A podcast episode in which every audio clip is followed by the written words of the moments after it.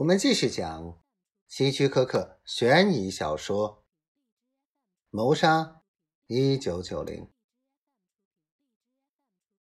这种折磨总会结束的。整个五十五区的几万个成员，不能只因为两个人被杀就永远站在这里。每天都有人死去，他们的位置被年轻。农场的人填补，总有一些兴奋和紧张，但一切迟早会恢复正常的。正常，与卡洛尔住在一个房间。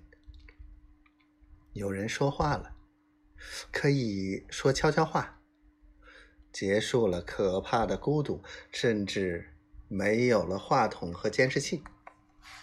他知道，配对的两人可以有一定的隐私。一连向右转，齐步走。整齐的脚步声，一百个人离开了院子。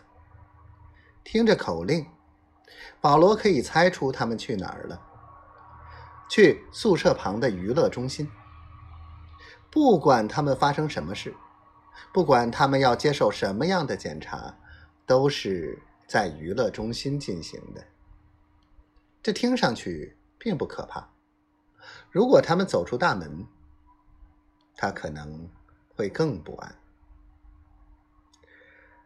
几分钟过去了，也许十几分钟过去了，灯光变得难以忍受，天还没有亮。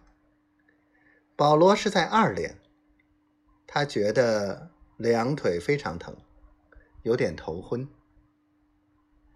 灯光在他眼前闪动，他紧紧的闭上眼睛，但是仍然挡不住那些灯光。二连，保罗向前走去，很高兴又可以走动了。是的。他们是去娱乐中心。两个卫兵拉开门，整个连队走进空旷的娱乐中心。